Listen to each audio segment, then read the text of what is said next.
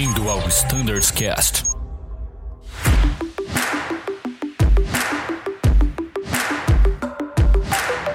Fala pessoal que acompanha o Standards Cast, sejam mais uma vez muito bem-vindos a mais um episódio da Frota Embraer.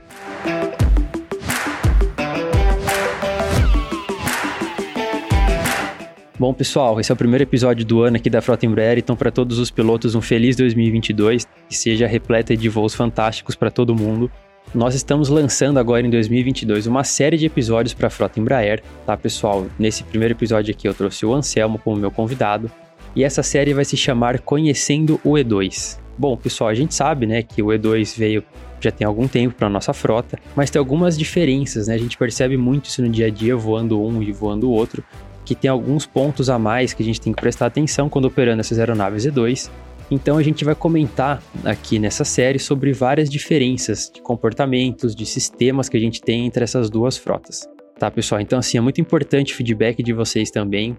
A gente tem muita gente muito qualificada aqui dentro para conseguir trazer para falar com vocês. A gente tem o Anselmo, que foi engenheiro de voo, a gente tem o Coronel, tem bastante gente aqui de treinamento que trabalhou no Embraer que pode contribuir. Então, pessoal, fiquem à vontade. Caso vocês queiram saber mais sobre algum ponto específico do Embraer, seja do, do de diferença né, do E1 para o E2 ou especificamente do E2, fiquem à vontade através do nosso e-mail. E como diz o Danilo, né, Anselmo, sem maiores delongas, vamos começar é, diretamente aí com, com algumas diferenças que a gente encontra na nossa aeronave E2. Anselmo, Primeiramente, um prazer tê-lo aqui de novo no nosso projeto e eu gostaria de falar, vamos começar, o que, que a gente falar um pouquinho sobre o TSA, o Tail Strike Avoidance? Pessoal, primeiramente, como o Bruno já falou, um feliz ano novo a todos, seja um ano repleto de sucesso e realizações a todos nós. Cara, uma boa, o TSA é, é, é um dos itens que o pessoal tem dúvida até no E1, né? Então, vamos lá, o TSA, como o próprio nome diz, é o Tail Strike Avoidance. Né? Então, o avoidance aqui é importante. Né? É uma funcionalidade que ele está lá para não para evitar, mas para reduzir ao máximo a probabilidade de você ter um tail strike não só durante o pouso, mas assim também como durante a decolagem, né? E vamos, vou falar assim para vocês, o funcionamento do TSA é, a lógica por trás, a implementação é diferente, mas a lógica por trás do TSA no, é igual tanto no E1 quanto no E2, tá? Isso é importante falar porque é, o pessoal entender que é, não há diferença, assim, o pessoal fala, ah, por exemplo, o E2, se, por ser maior, o Full Fly-by-Wire, o TSA tem um, uma lógica, assim, diferente da do E1. Não, a lógica é a mesma. As diferenças, Bruno, são porque o avião é maior, tá? Então, os ângulos, né? Que os ângulos de os ângulos alvo do TSA para o E2 são diferentes do 195 do E1 porque o avião é mais longo, né? Mas a lógica é a mesma. E só relembrando como é que funciona o, o TSA, né? O TSA ele vai mudar a autoridade do, pro, do profundor. Ou seja, quando ele percebe que você tem é, que o avião está chegando num, num ângulo alvo para ele, tá? Esse ângulo-alvo, vamos dizer assim, vai, vai se modificando na descida. Com mais próximo você está do solo e durante a decolagem, com mais distante você está do solo, né? Então, conforme o, o sistema inercial e outro sistema vai alimentando o sistema de controle de voo e ele vai percebendo uma, não, não só que o avião chegou, mas uma tendência de chegar naquele ângulo alvo, ele começa a diminuir a atuação do profundor. E como é que ele faz isso? É como se ele tivesse um filtro.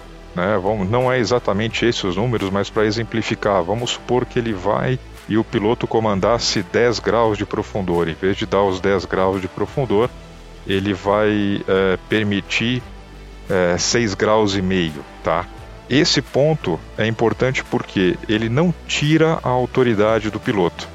Se o piloto por qualquer motivo resolver colar o manche, colocar o manche full a cabrar, o TSA ele vai segurar a, a razão de atuação do profundor, mas quando ele entender que o piloto continua querendo uma, uma amplitude maior de atuação do profundor, ele vai liberar essa, essa atuação, tá?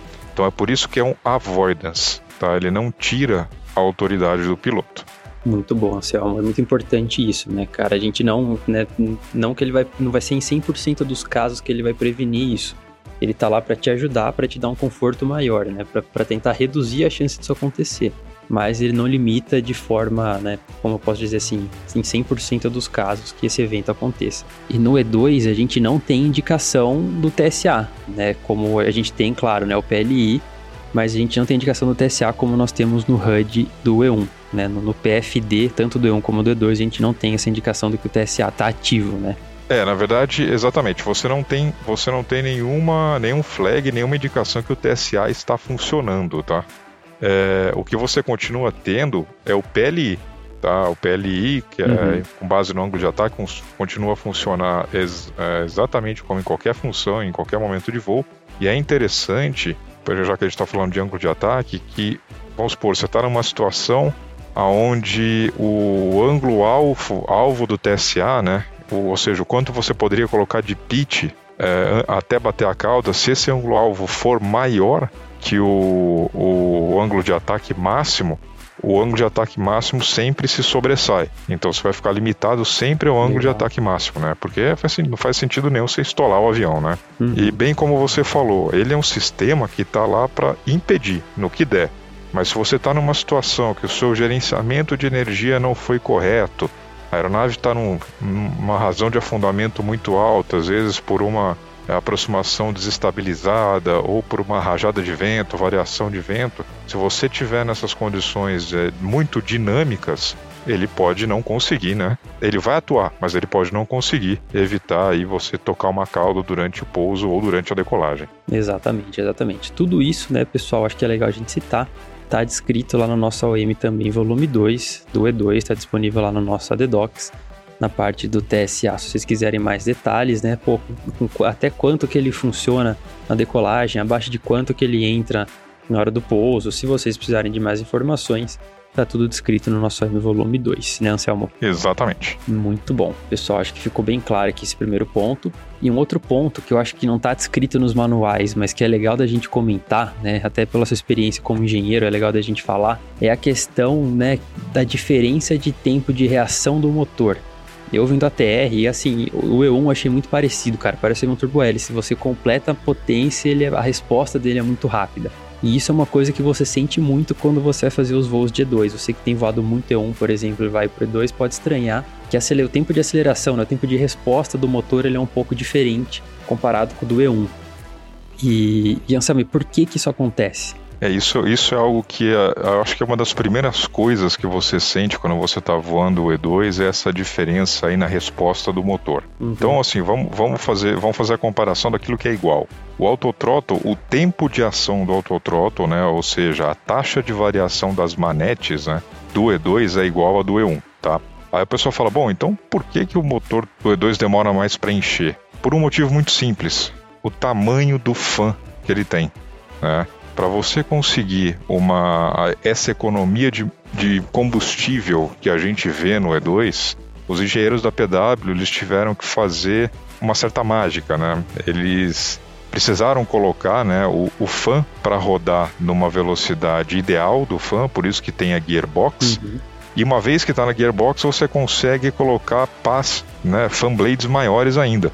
Tá? E quanto maior as fan blades, né, maior a taxa de, de bypass e não só isso, né? Você consegue gerar muito mais tração pela parte fria. Uhum. Só que a gente tem um problema. Se é maior, tem mais massa. Né? E tendo mais massa, tem mais inércia. Né? Inércia, a gente brinca com a inércia, você está parado, você tem que quebrar a inércia para sair ou se movimentar. Uhum. E é o mesmo exemplo, né? Se você está numa configuração de, de potência, né? Você está lá, por exemplo, fazendo uma descida em idle uh, ou próximo de idle e você precisa colocar numa condição né, de maior potência, a hora que você leva as manetes, o FADEC prontamente aumenta a quantidade de combustível né, uh, na câmara de combustão e aí você vai gerando mais calor, que vai girando as turbinas, só que você tem um fã muito maior. Então a inércia o aumento de inércia do, do fã é muito maior, logo é por isso que você tem uma taxa de aceleração de N1 menor que a do E1. Né? Uhum. Né? Então é por isso que você tem no E2 essa, essa sensação que é real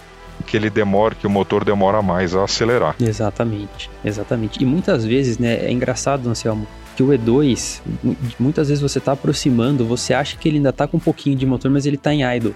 Mesmo assim, parece que se é, às vezes você acha que você está com potência, você precisa completar um pouco mais, só que ele ainda vai estar tá em idle. Então, o que você falou, né? Esse tempo de aceleração vai ser muito maior quando comparado com o motor menor do, do E1, né? Então é muito bom o piloto ter esse mindset, né? Principalmente agora a gente está na operação do verão, a gente sabe, né, como é que tá a atmosfera, né? Hoje até, que a gente tá gravando aqui do Ano Azul, tá, tá TSRA forte, que raios e trovões.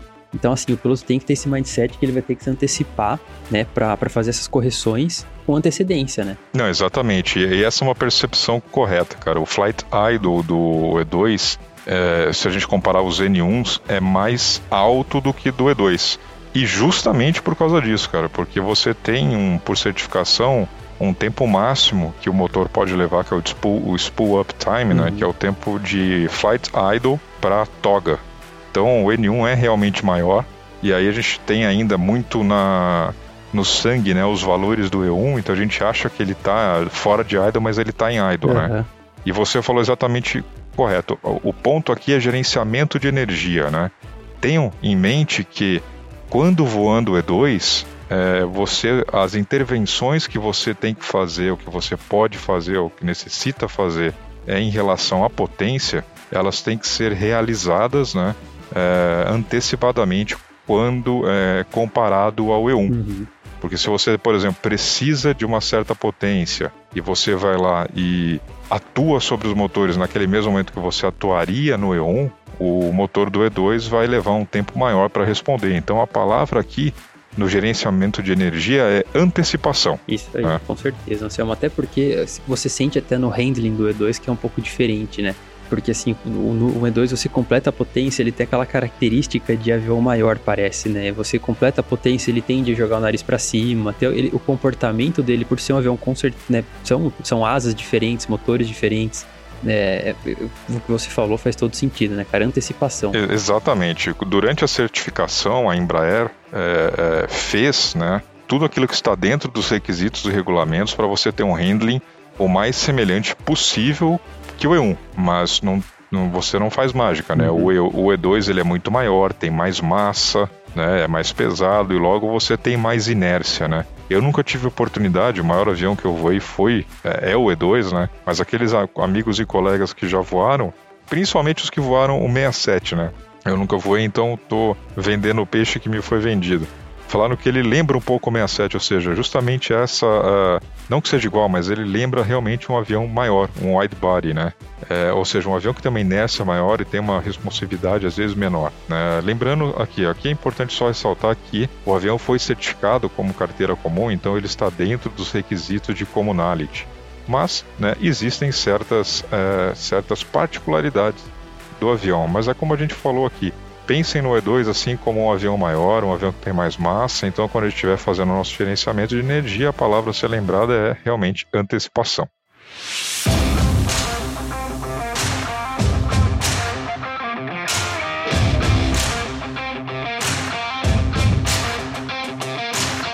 Muito bom, Anselmo. E por falar em antecipação, né? Eu pensei agora no dia turbulento que nem tá hoje aqui, né? Dia típico de verão, horário de almoço, na hora que tá CB para tudo quanto é lado. Um outro comportamento que a gente tem que é um pouco diferente entre os dois é o comportamento da LSA, né? Muitos pilotos reportam isso pra gente, né? Falam né, vem com dúvidas quanto à LSA. Nas aulas que a gente ministra aqui da Azul, o pessoal fala, pô, é, a LSA do E1 se comporta de um jeito, a LSA do E2 se comporta de outro jeito, e eu acho que tudo isso, todo esse conjunto de coisas que a gente está falando aqui, né, das principais diferenças dos dois aviões, tem a ver com esse comportamento da LSA, né, Anselmo? Sim, sim, é, e é fato, ela é diferente, né? De novo, por causa das diferenças, principalmente pela diferença aerodinâmica das asas do E2 com relação às asas do E1, né? Então, vamos lá, no início da nossa operação, realmente nós tivemos aí reportes de grandes amplitudes de LSA, né? Passamos aí para o fabricante e eles estudaram e viram que dentro dos cálculos assim que ela estava muito arisca, ou seja, ela estava com uma a variação de amplitude estava muito grande, tá? Só relembrando, ela estava ainda dentro dos requisitos, ela acabava sendo como é, como a gente pode perceber, ela acaba, acabava sendo muito conservadora, né? Por ter essa variação muito ampla. E aí a Embraer fez, estudou os casos, estudou alguns cenários que nós passamos para eles e, verificar, e verificaram que tem, tinha uma oportunidade de melhoria e a lógica foi modificada. Tá, então já temos a instalação em toda a frota dessa variação do software de cálculo da LSA. E, e, também respondendo, foi por causa do cálculo antigo da LSA que a gente pediu aí para que seja adicionado sempre Green Dot mais 10. É, nós estamos nesse momento fazendo junto com o Safety uma avaliação né, da operação com esse novo cálculo de LSA para a gente verificar se está tudo ok, se realmente está é, dentro daquilo que a gente que a gente espera que seja dentro da operação normal, para poder aí fazer uma redução dessa quantidade, seja ou tirar mesmo, ou às vezes trazer para Green Dot mais 5, mas para fazer uma modificação nessa, nessa obrigatoriedade de adição de 10 nós à Green Dot. E como você falou, Bruno, realmente a LSA, a Low Speed Awareness, ela tem um cálculo é, não é complexo, né? Mas ela faz um cálculo que ele é bem dinâmico, ou seja, faz uma previsão da tendência do avião, da, da, da situação dinâmica do avião. Uhum. Tá? Então é por isso que você, se você inicia uma curva, você vê a LSA subindo, se você aperta a curva, ela sobe. É, ou se você tem uma rajada, ela sobe ainda mais, né? Porque realmente ela faz uma antecipação, Sim. né? Do, ela faz uma antecipação do, do da situação de stall. Uhum.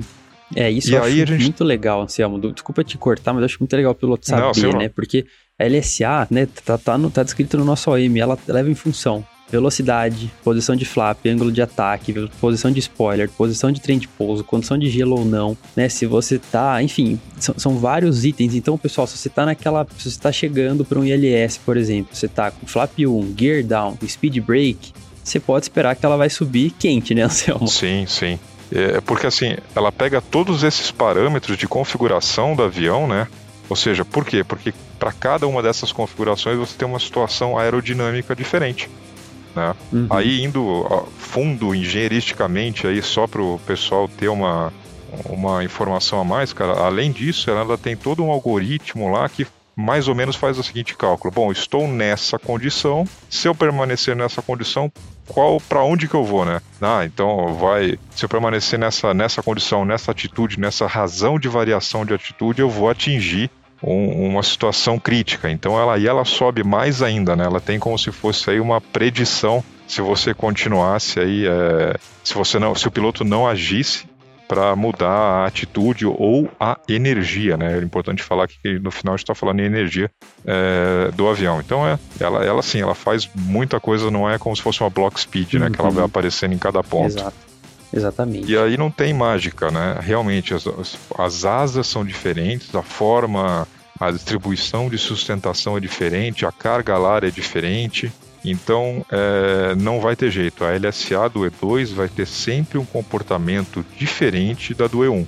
Tá? E o que a gente tem visto é, mesmo após esse recálculo da Embraer, ela ainda, quando em comparação com o E1, ela ainda tem uma, uma variação de amplitude maior do que a do E1. E aí isso não é erro nem problema, é característica da aerodinâmica do avião. Exatamente, um avião maior muito mais massa, como você disse, e tá aí a importância da nossa antecipação, tá, pessoal, para todas essas fases. Tá, pô, tô entrando numa curva, vou subir o fator G, tô com o speed brake aberto, tô com o trem baixado, tá turbulento, tô com a velocidade baixa. Pô, já vai calçando o motor, né, Anselmo? Quanto mais a gente se antecipar, né? Quanto mais à frente a gente tiver aquilo que a gente aprende desde o PP, né? Quanto mais à frente você tiver do avião, melhor.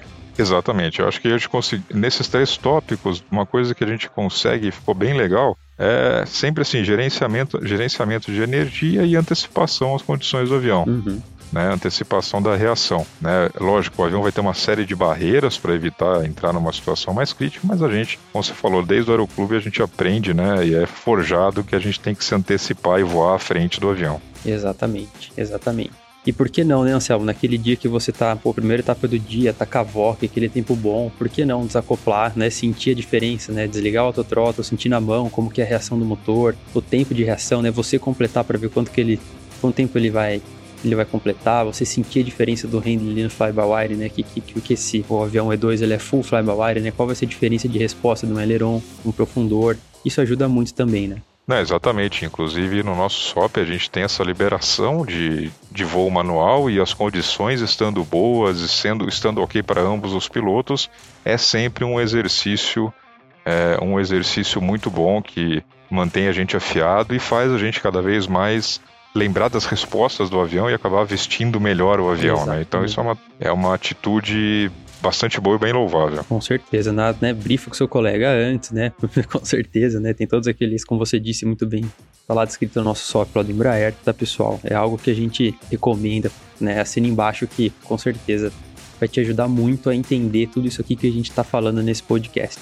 Exatamente, só pegar um dia bom, fazer um alinhamento com o colega que está do lado, não esquece do CRM para ele não morrer de susto, né? Exatamente. E aí façam aí uma, uma, um bom voo manual, relembrando aí os bons e velhos tempos da, da, do aeroclube ou da escola de voo, mas do tempo que eh, a maior automação dentro da cabine quiçá, era do relógio que a gente usava. Exatamente, exatamente. E, e querendo ou não, né, Anselmo, a gente opera em várias localidades com E2 que tem uma baixa incidência de, de tráfego, assim, então, pô, não impede do cara fazer um circuito visual para, né, realmente pegar a diferença de um raio de curva, por exemplo, de uma base para uma final na mão. Então, assim, tudo isso, né, vai te ajudando a, a, a ficar mais próximo, a vestir melhor o avião. Então, assim, pessoal, né, se as condições estiverem boas, familiarizados com o local, né, estiverem tranquilos para fazer essa operação, tempo bom, enfim, por que não, né? É, um, é uma maneira a mais aí que a gente tem, né? Por enquanto a gente não tem o simulador D2, então assim, vale a pena a gente fazer nessas localidades alguns procedimentos, né? Pô, voar na mão, sentir um pouco mais o avião, como que é a resposta desses comandos e tudo mais. Exatamente, é sempre um exercício muito válido.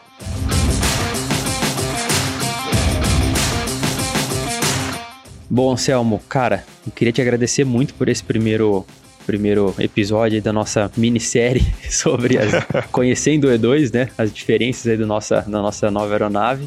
Pessoal, vai ter muita coisa nova para vocês, tá? Então, assim, a gente está pensando em vários assuntos para falar aqui com vocês. O pessoal do treinamento está levantando uns pontos muito legais. Tá? A gente quer falar de radar, a gente quer falar de handling, a gente quer falar de muita coisa que tem de diferença, que esse avião tem de fantástico, que, meu, que esse avião tá. Eu acho que hoje de sistema embarcado, né, Anselmo, é o mais tecnológico da frota. Eu, eu, eu que o pessoal do Airbus que não me xingue, né? Realmente é, mas eu, eu sempre falo isso mesmo, porque, cara, a gente tem que respeitar, porque o que foi feito com o Airbus década de 70 e 80 é, é louvável, uhum. mas acho que em termos hoje de, de, avião mais novo, de tecnologia mais nova, o E2 com certeza são as pratas da casa em termos de automatismo e update de sistemas. Com certeza, com certeza. Além de toda a eficiência da operação dessas aeronaves, né? Para o consumo é, é, é surreal. É, com certeza. E Bruno, só uh, fazendo uma adição, além do podcast, a gente também está preparando, como o Uru falou, alguns itens que vão entrar nos nossos treinamentos de solo. A gente também está preparando uma série de publicações que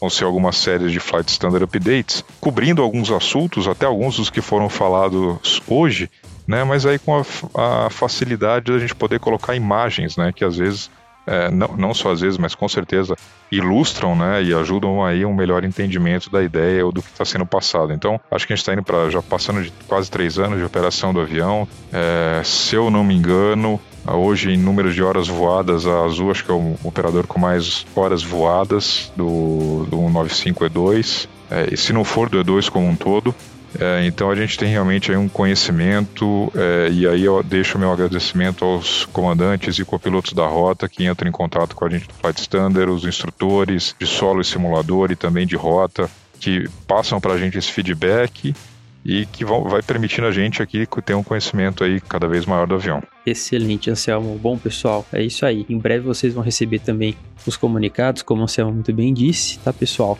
Gostou desse episódio? Pô, tô com alguma dúvida em alguma parte do D2, eu queria saber alguma curiosidade, qual é a diferença da Blade, o material, pessoal, qualquer coisa que vocês tiverem de curiosidade, seja do E1, seja do D2, por favor, mandem pra gente através do e-mail do Standardscast, que a gente corre atrás e grava para vocês o mais rápido possível.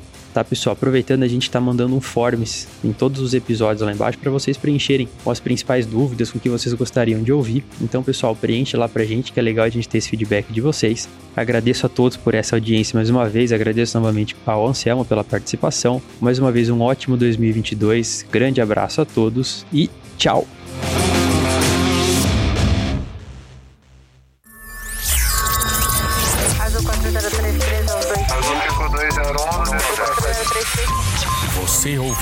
Standards Cast.